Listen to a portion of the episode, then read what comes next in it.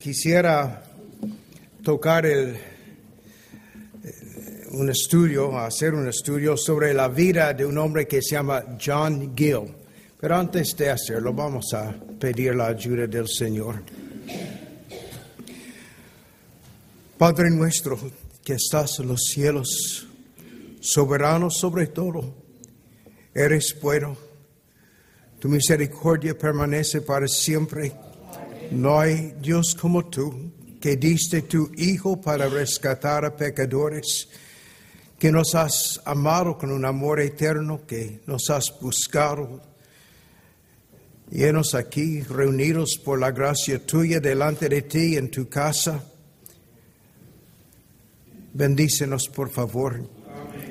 Pedimos que nos limpie de todo pecado, que no haya ninguna cosa que puede estorbar comunión contigo o el, poder de crecer en la gracia tuya, recibir edificación, ver tu nombre glorificado.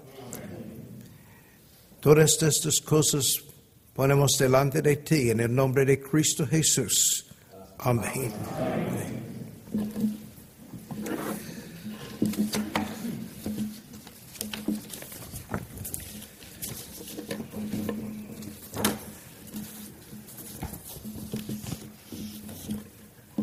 John Gill era un pastor bautista que también se ocupó en escribir para publicación lo que estudiaba y presentaba a su congregación y a otros grupos. Hasta el día de hoy, después de más de 250 años, mucho de lo que ese hombre escribió está disponible para los que leen inglés. Casi nada ha sido traducido a español. creo que hay razones, porque no es tan fácil hacerlo.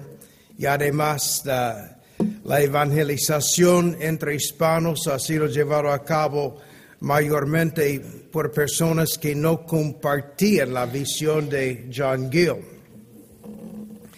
Pero para los que tienen interés y los que saben inglés, uno puede encontrar un comentario sobre toda la Biblia. Creo que es el único hombre quizás en la historia que ha escrito un comentario sobre cada versículo de la Biblia desde Génesis 1 hasta el último versículo del Apocalipsis 22. Y lo hizo a mano, con una de esas plumas de, de bueno, sí, de pluma. Eh, que era realmente pluma. Y entonces, y él mismo verificó todas las pruebas de prensa con sus propios ojos.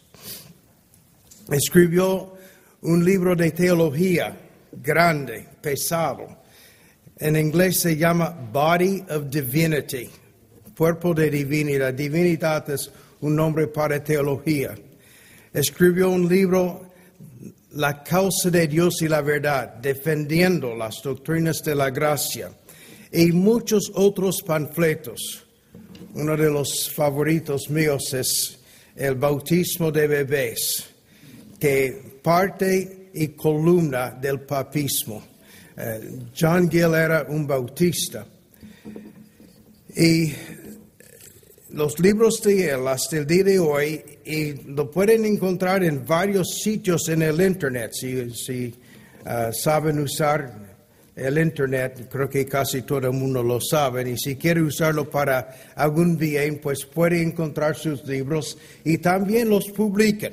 Todavía lo puede comprar como libros. El nombre de Gill, y le llamaron Doctor Gill, Doctor Gill.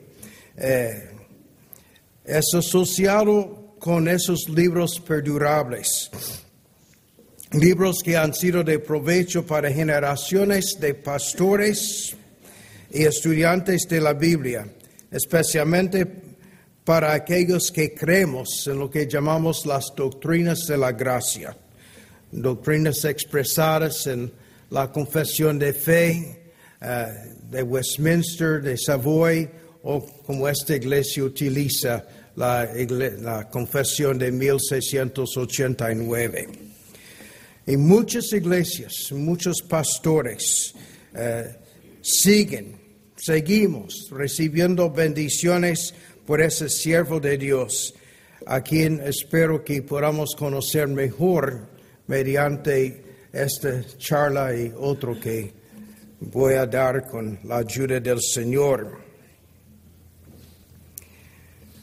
Antes de seguir, eh, se darán cuenta que Gil era un hombre superdotado, un genio, o por lo menos un hombre que tenía un don del Señor de concentrar, de retener y el don de poder utilizar todos sus poderes en el estudio de idiomas, pero siempre buscando relacionar su conocimiento a las escrituras, o casi siempre, es cierto, él escribió algún panfleto sobre eh, los idiomas orientales, haciendo unas cuantas observaciones, pero casi todo lo que él escribió tiene que ver con doctrinas de las escrituras o con exposición de las escrituras.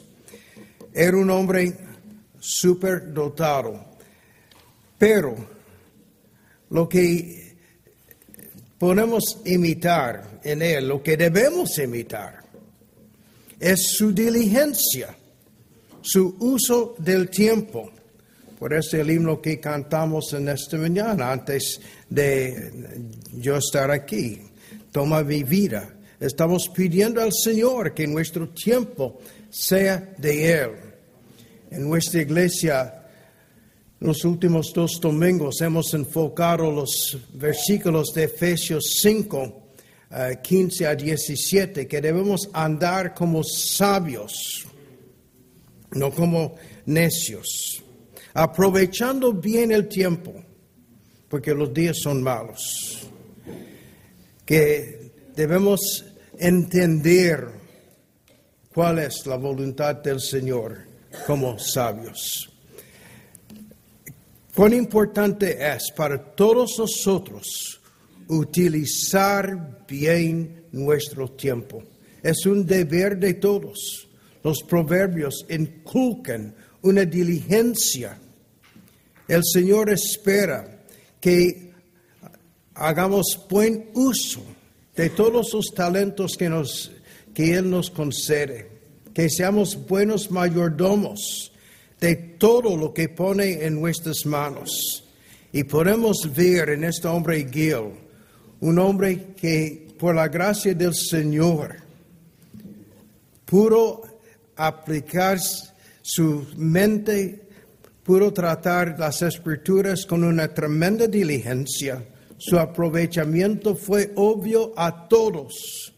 Un hombre que estaba ocupado en las escrituras y un hombre que estaba siempre enfocado en el Señor Jesucristo.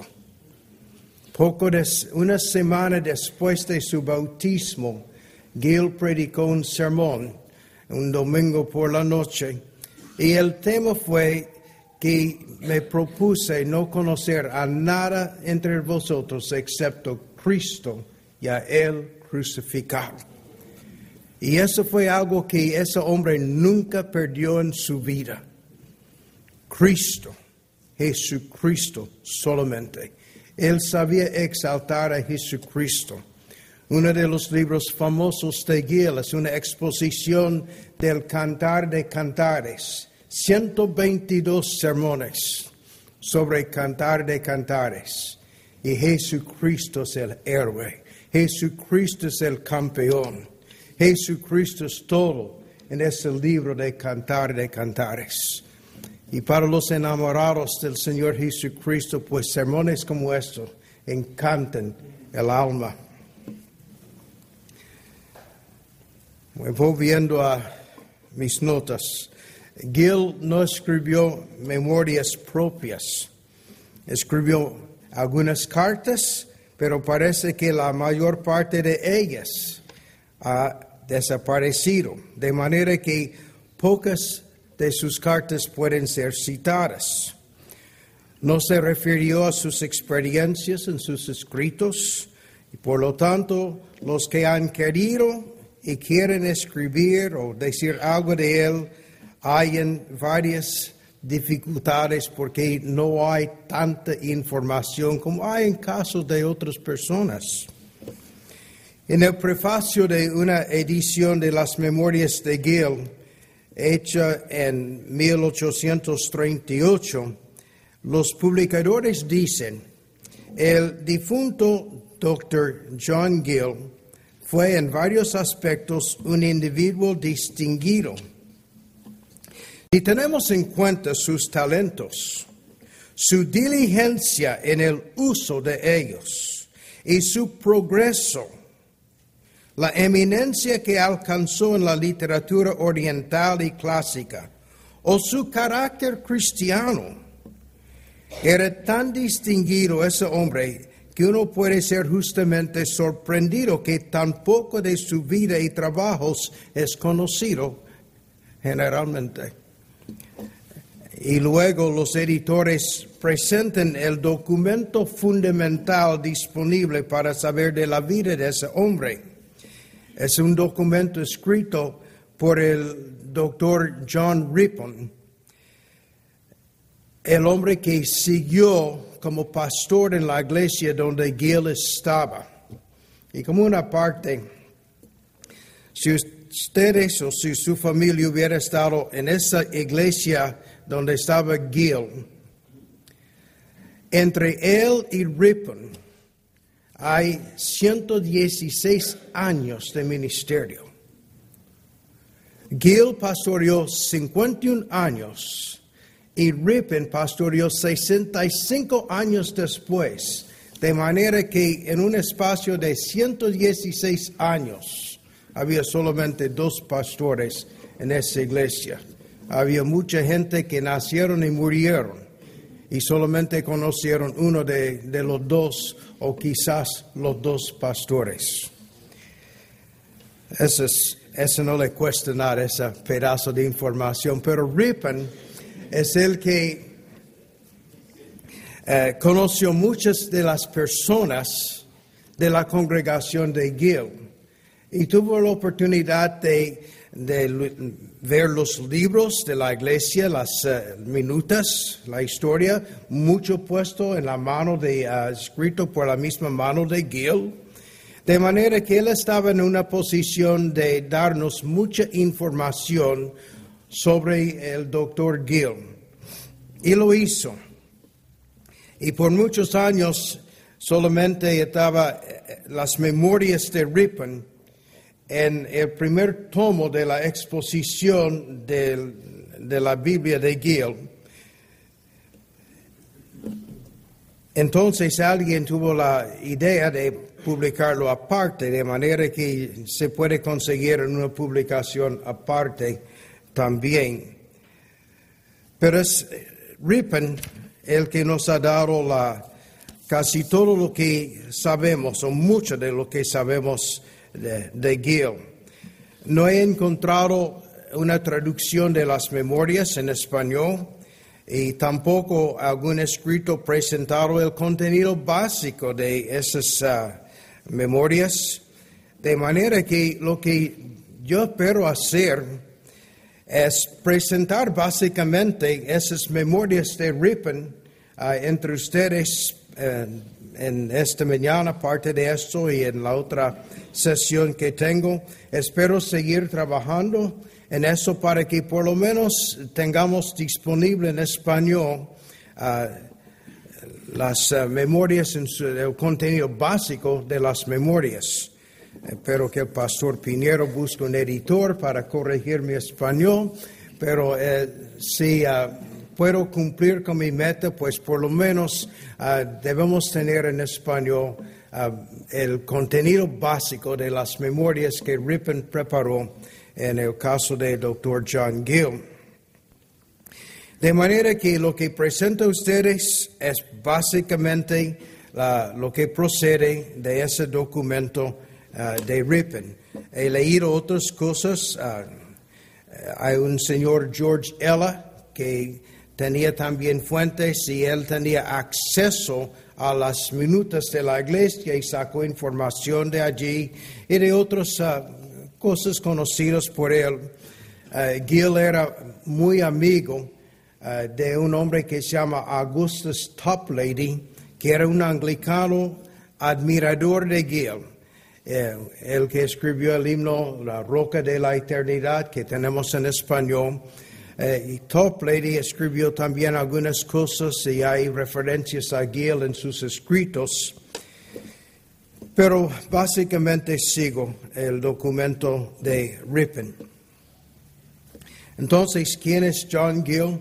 Pues un hombre que nació en Inglaterra, en un pueblo que se llama Kettering, Uh, Kettering es asociado bastante con el nombre de Andrew Fuller, pero Andrew Fuller sirvió como pastor allí como 100 años después de, uh, uh, del nacimiento de Gil. Gil nació en Kettering en noviembre de 1697. Esos fueron los tiempos cuando Inglaterra ya había salido de la opresión eh, contra los eh, presbiterianos y bautistas y disidentes. Eso en el año 1688 hubo una revolución en Inglaterra y de ahí en adelante había más libertad entre las iglesias, pues Gil nació en ese tiempo cuando ya estaban acostumbrándose a tener más libertad en la práctica de la religión, aunque los anglicanos tenían privilegios que las otras iglesias no tenían. Los anglicanos básicamente controlaban la educación alta del país y si una persona no era anglicano, pues tenía muchas limitaciones en lo que podía hacer. Mencioné esto en el estudio que hice sobre Guillermo Carey, que él también sufrió, porque como no era anglicano, pues eran limitadas las cosas que podía hacer. Y eso afectó en cierta parte a Gil también. Pero nació en 1697, eh, sus padres eran creyentes. Su padre era tejedor. Tenía un negocio que no le hizo rico, pero tampoco era pobre. Eh, como los proverbios dicen, que Señor, que sálvame de la pobreza, de la riqueza, que siendo pobre quizás robe o siendo rico que, eh, que blasfemo. Pues en esa clase de hogar, los padres de Gil tenían buena reputación en su pueblo y eh, ellos asistían a una iglesia de disidentes. Eso fue el nombre dado en general a los que no eran anglicanos. Eh, había presbiterianos y había unos independientes que creían en bautismo de bebés que no eran presbiterianos y bautistas. Y todos ellos fueron considerados como disidentes. Eh, entonces, especialmente los bautistas y los independientes como John Owen y otros. Pues Gil nació en ese hogar. Al principio, los bautistas estaban en una iglesia de disidentes donde había gente que bautizaban a bebés. Entonces ellos tenían una manera de coexistir había un hombre bautista que bautizaba por inmersión a los creyentes, de aquellos que tenían la persuasión bautista, y los que creían en el bautismo de bebés, pues tenían su pastor para bautizar a sus bebés.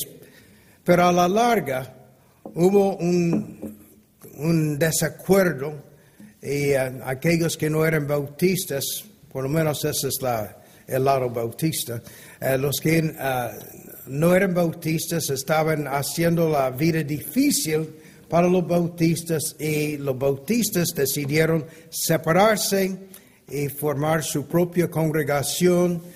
Eh, llamaron un hombre que se llama William Wallace para pastorear en esa congregación.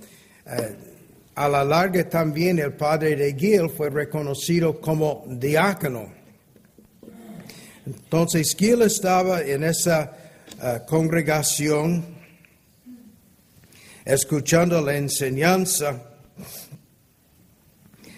hasta que como a los 12 años de edad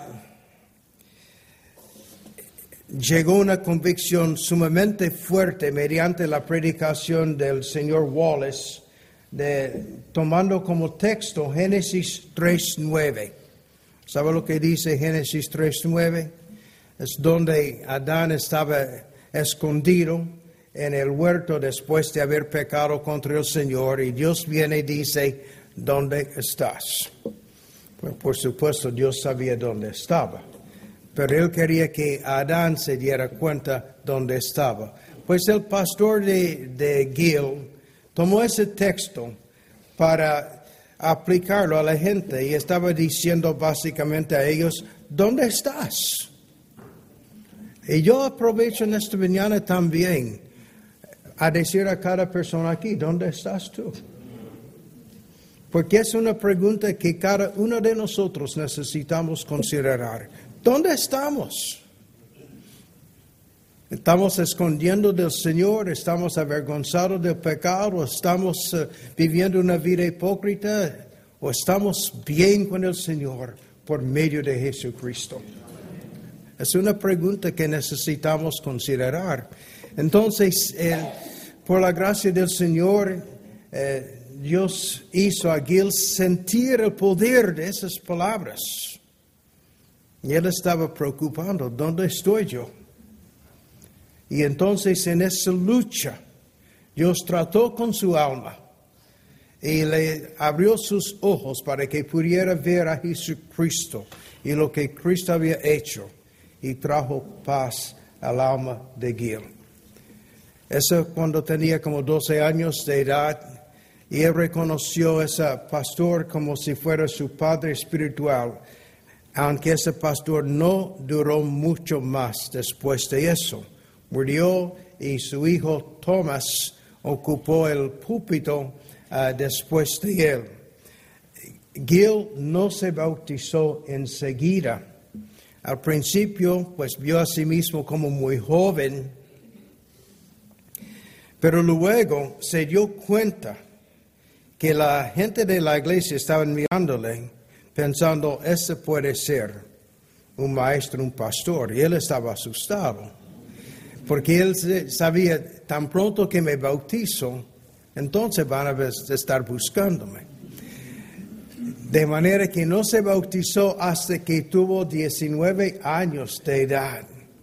Fue bautizar un río ah, en un día de semana y como tres días después ah, le recibieron como miembro tomó la Santa Cena y esa misma noche en un grupo le pidieron que leyera y leyó Isaías 53, hizo unos comentarios.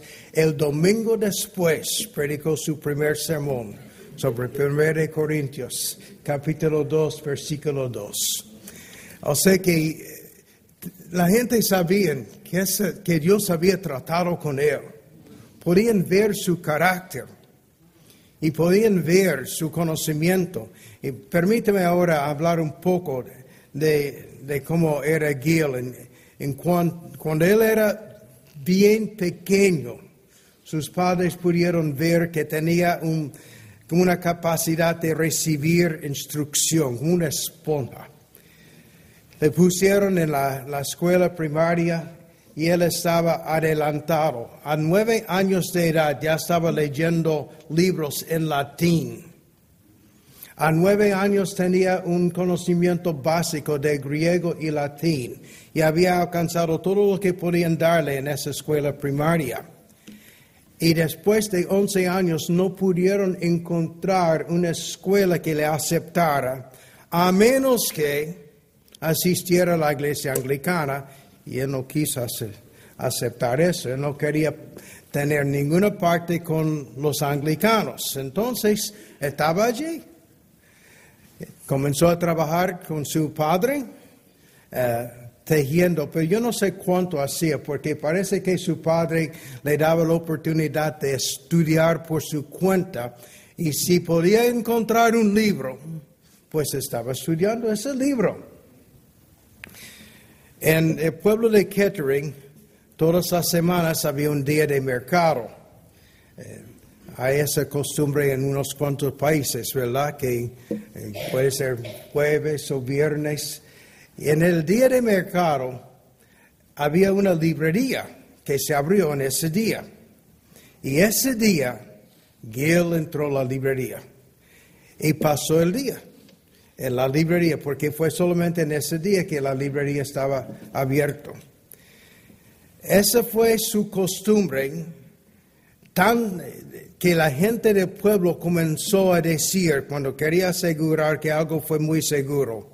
¿Estás seguro? Sí. Tan seguro que John Gill está en la tienda del librero. Fue un proverbio. Pasaba su tiempo. Entonces estamos hablando de como eh, siete años haciendo, haciendo eso, hasta su bautismo. Aprendió hebreo porque consiguió un libro de gramática. Cuando él estaba todavía en la escuela primaria, algunas personas, eh, ministros anglicanos, visitaban la escuela y le hacían preguntas porque estaban como asombrados al, conocimiento, al progreso, a la erudición de ese niño. Dios estaba preparándole. Y entonces estaba estudiando su Biblia a la vez, pero tenía un conocimiento de muchas cosas.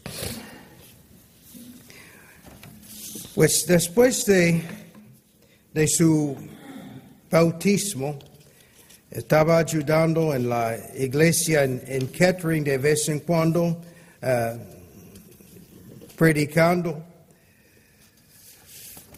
Pero él decidió eh, ir a vivir con un hombre, un pastor John Davis, que era un hombre erudito, que vivía cerca a Londres.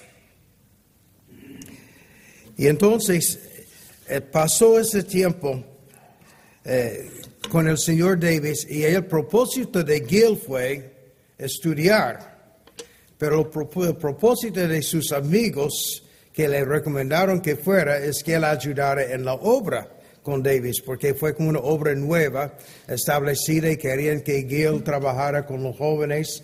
Y entonces parece que los amigos salieron con lo suyo y Gil no podía estudiar mucho, como él esperaba hacer con ese señor Davis. Pero en los años 1717, 18, él estaba con ese señor Davis predicando acá y allá, trabajando con jóvenes, evangelizando. Él dice que el propósito principal que Dios tenía en el tiempo con el señor Davis fue conocer a la, señor, a la señorita Elizabeth Negus, porque eso se convirtió en su esposa. Entonces, eso fue para él la, cosa mejor que salió de su tiempo en la casa del pastor Davis. Conoció a esa joven que la gente veía como, como rara, diferente. Entonces Gil como quería saber pues, por qué creen que ella es diferente. Cuando él comienza a averiguar, pues encuentra que ella es una persona muy piadosa, muy temerosa del Señor. Y por eso es diferente a la gente. Entonces se enamora de ella y dice que esa fue la cosa mejor que pasó en su vida. Y parece que sí, que era, era una mujer prudente, una mujer que sabía qué clase de hombre que tenía como esposo. Él nunca tuvo que barrer la casa o pasar mapo o llevar la basura fuera. Es que ella atendía todo para que él podía dedicarse al Señor. Yo no estoy diciendo que los pastores no eh, necesitamos evitar todo eso. Pero él tenía una, una señora que sí sabía cuidarle. Le daba muchos hijos, pero todos ellos murieron en la, eh, en la infancia, excepto tres. Eh, y uno de ellos murió una chica murió cuando tenía como 13 años. Solamente dos llegaron a ser adultos, pero eran dos hijos que sirvieron al Señor y eran una delicia a ellos. Entonces, Gil conoció a esa, a esa mujer, uh, se casó con ella en 1718, tenía como 20, 20, 20 21 años por allí. Entonces, cuando él tenía como 21 años, uh, y cuando se casó con ella, volvió a Kettering, a vivir donde él estaba, dejó el, de vivir con el señor Davis, volvió a su pueblo de Kettering y estaba predicando, estaba recibiendo alguna ayuda económica de amigos bautistas que querían que él desarrollara su conocimiento y que él sirviera en el ministerio. En el año 1719 fue invitado a predicar de vez en cuando en una iglesia en Londres, en un sitio que se llama Goat Yard, campo de, cabros, en, un, en una calle, en un sector que se llama Horsley Down, o que el caballo se acuesta. Entonces, allí está, en, en, esa iglesia que le había invitado, tenía fama, era de las iglesias bautistas más grandes, más conocidos en toda Inglaterra el conocido Benjamin Keach había sido pastor en esa iglesia por muchos años. Después de Keach, su yerno, Benjamin Stinton, pastoreó hasta su muerte. Y él murió en 1718. Y entonces eh, la iglesia estaba sin pastor por como un año.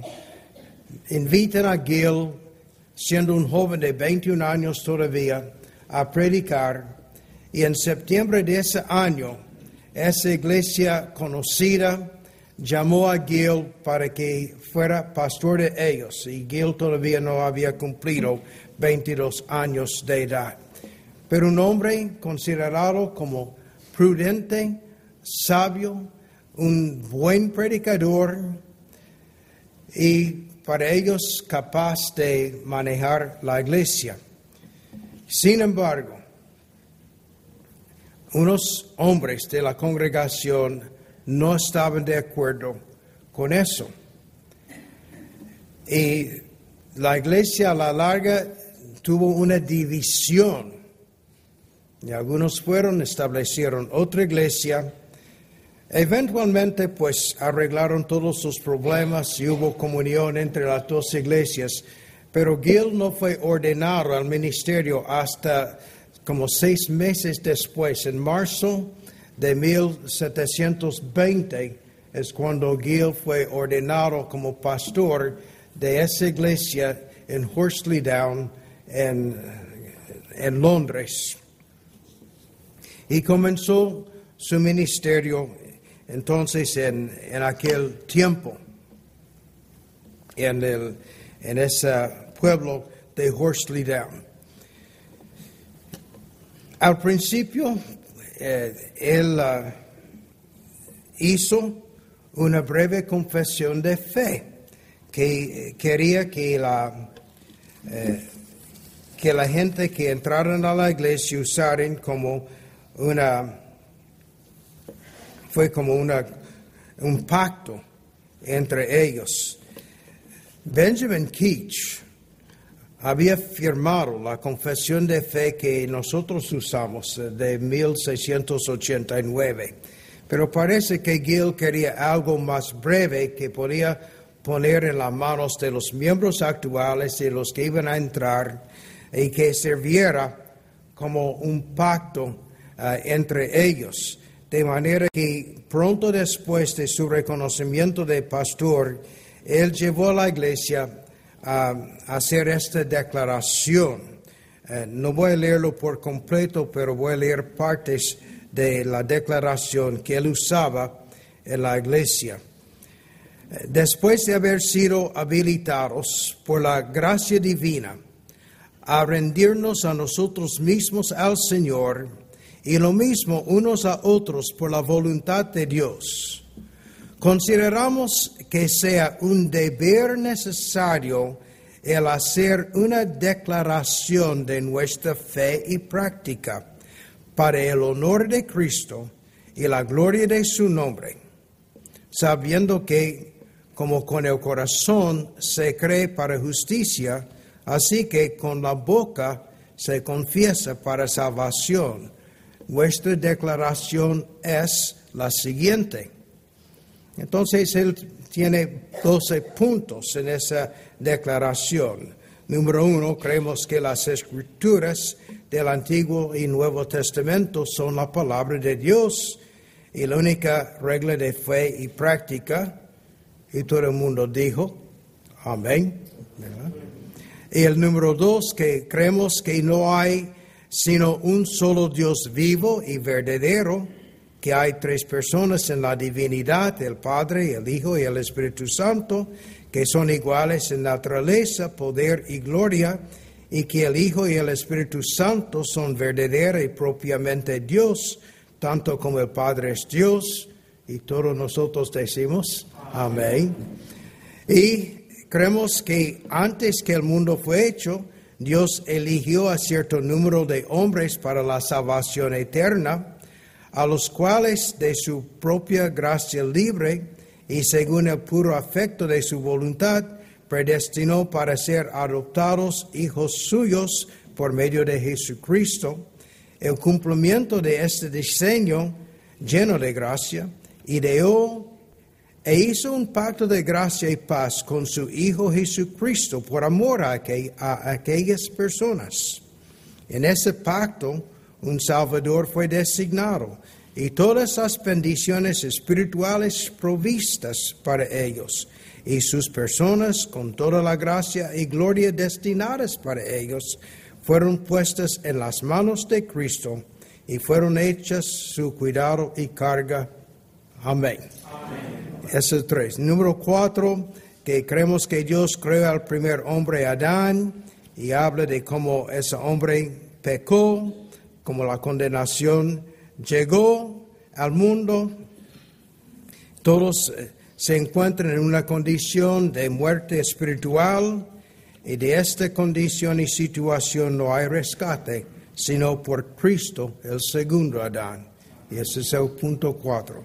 El punto cinco en la confesión es que creemos que el Señor Jesucristo, establecido desde la eternidad como mediador del nuevo pacto, y habiendo aceptado ser el fiador de su pueblo, en el cumplimiento del tiempo, pues se hizo carne y explica cómo Él vino al mundo, cómo Él representó a su pueblo hasta la muerte, hizo satisfacción por los pecados de su pueblo, preparó el camino para todas las bendiciones que son necesarias para ellos en este tiempo y para toda la eternidad. Y ese fue el quinto punto. El sexto punto, creemos que esa redención eterna que Cristo ha obtenido por el derramamiento de su sangre es especial y particular, es decir, que solo fue diseñado intencionalmente para los elegidos de Dios, las ovejas de Cristo, los cuales solamente comparten las bendiciones especiales y peculiares de ella. Y todo el mundo dijo también, amén. Y creemos que la justificación de los elegidos de Dios es solo por la justicia de Cristo imputada a ellos, sin tomar en cuenta las obras de justicia hechas por ellos, que el perdón pleno y gratuito de todos sus pecados y transgresiones pasados, presentes y por venir, es solo por la sangre de Cristo, conforme a las riquezas de gracias y todo el mundo dijo, amén. Y el octavo punto, creemos que la obra de la regeneración, la conversión, la santificación y la fe no es un acto del libre albedrío del hombre y de su poder, sino una obra de la gracia poderosa, eficaz e irresistible de Dios Amén. Número nueve, creemos que todos los que son elegidos por el Padre, redimidos por el Hijo y santificados por el Espíritu Santo, perseverarán cierta y finalmente, de manera que ninguno de ellos perecerá jamás, sino tendrá vida eterna. Amén. Diez, creemos que habrá una resurrección de los muertos, tanto de justos como de injustos, y que Cristo vendrá por segunda vez para juzgar a vivos y muertos, cuando dará retribución a los malos e introducirá a su propio pueblo a su reino y gloria, donde ellos estarán con el Señor para siempre. Amén. Número 11. Creemos que el bautismo y la cena del Señor son ordenanzas de Cristo para ser observadas eh, hasta su segunda venida y que el primero es absolutamente necesario para esta última. Es decir, que solamente los que sobre la profesión de su fe han sido bautizados por inmersión en el nombre del Padre y del Hijo y del Espíritu Santo pueden ser recibidos en la comunión de la Iglesia y participar de todas las ordenanzas de la misma. También creemos eso, ¿no? Y el, oh, Punto 12, interesante. También creemos que el cantar de los salmos, himnos y cánticos espirituales vocalmente es una ordenanza del Evangelio para ser llevado a cabo por los creyentes, pero en cuanto al tiempo, lugar y manera, cada uno debe poder ejercitar su libertad en el cumplimiento de ella. Y eso es porque había mucha uh, discusión entre los bautistas que antes de Benjamin Keach no cantaban. Fue Keach que introdujo el cantar de himnos en las iglesias bautistas y los bautistas se dividieron, muchos de ellos, por eso, porque algunos bautistas no creían que era una ordenanza cantar en la iglesia. Hay que cantar, pero ellos dijeron no en la iglesia. Pero Gil siguió la posición de Keach.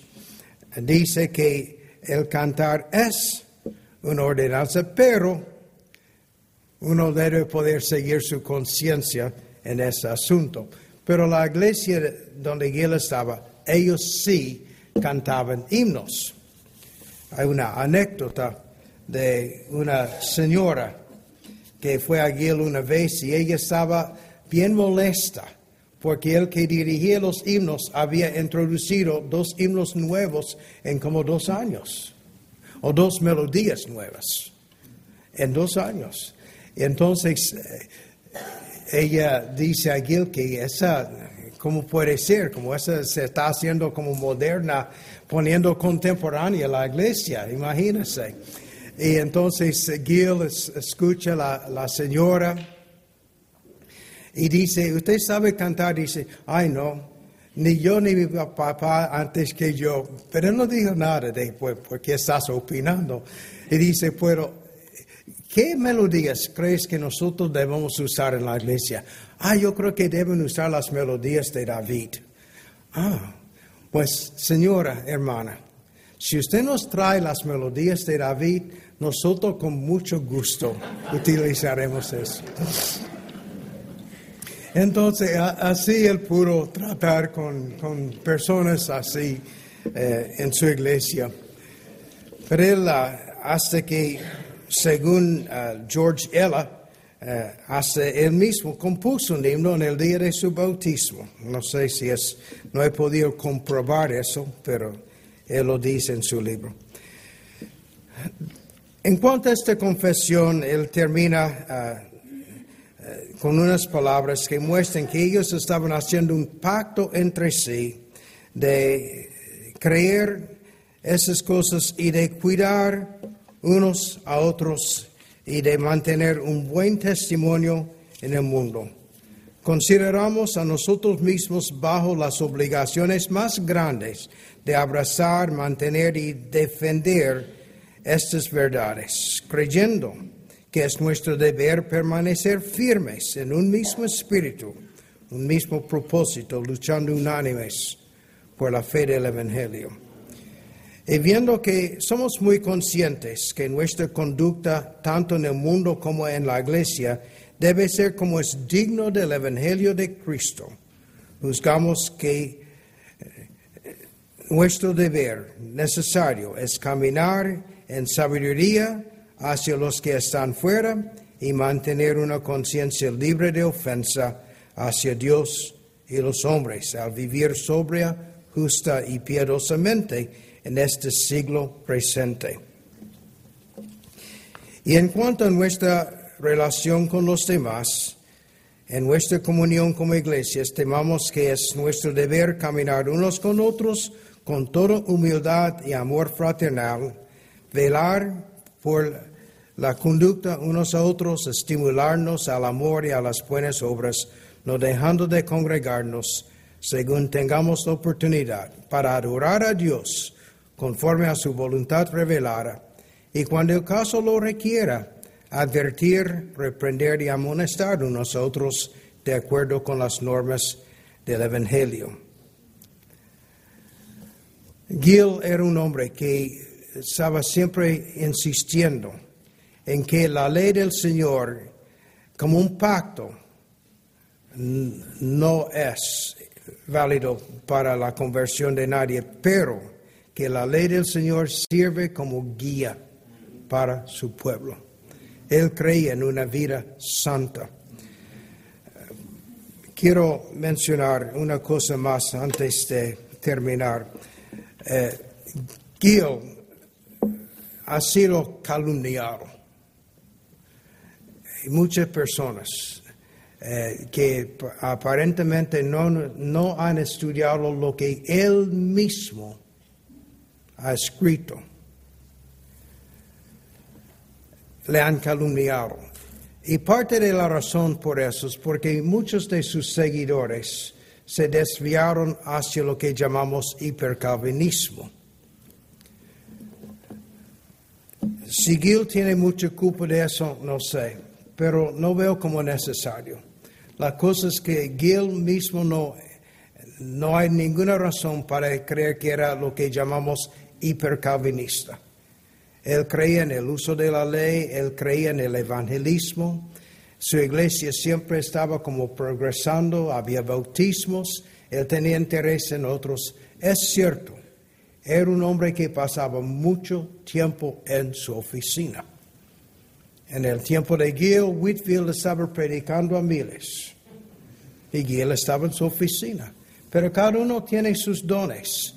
Pero las labores de Gil fueron utilizados para preservar generaciones de iglesias de ir hacia el liberalismo, hacia herejías.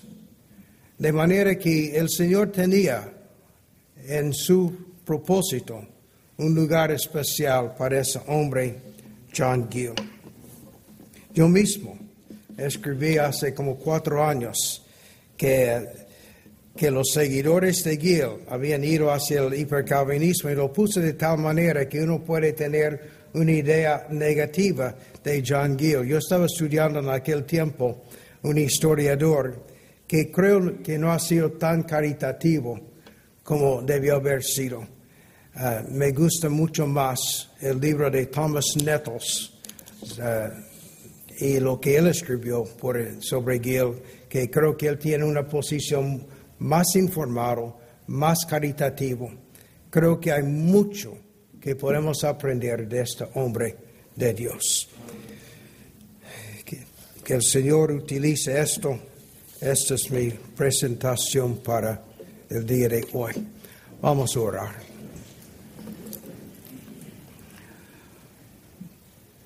Padre nuestro, te damos gracias que obres en tu iglesia para la gloria de tu nombre. Te damos gracias por los dones que das, sobre todo te damos gracias por Jesucristo, esa revelación final tuya, por los apóstoles que nos han dado por escrito esa revelación Te damos gracias por aquellos que has levantado en la historia de tu iglesia para servir.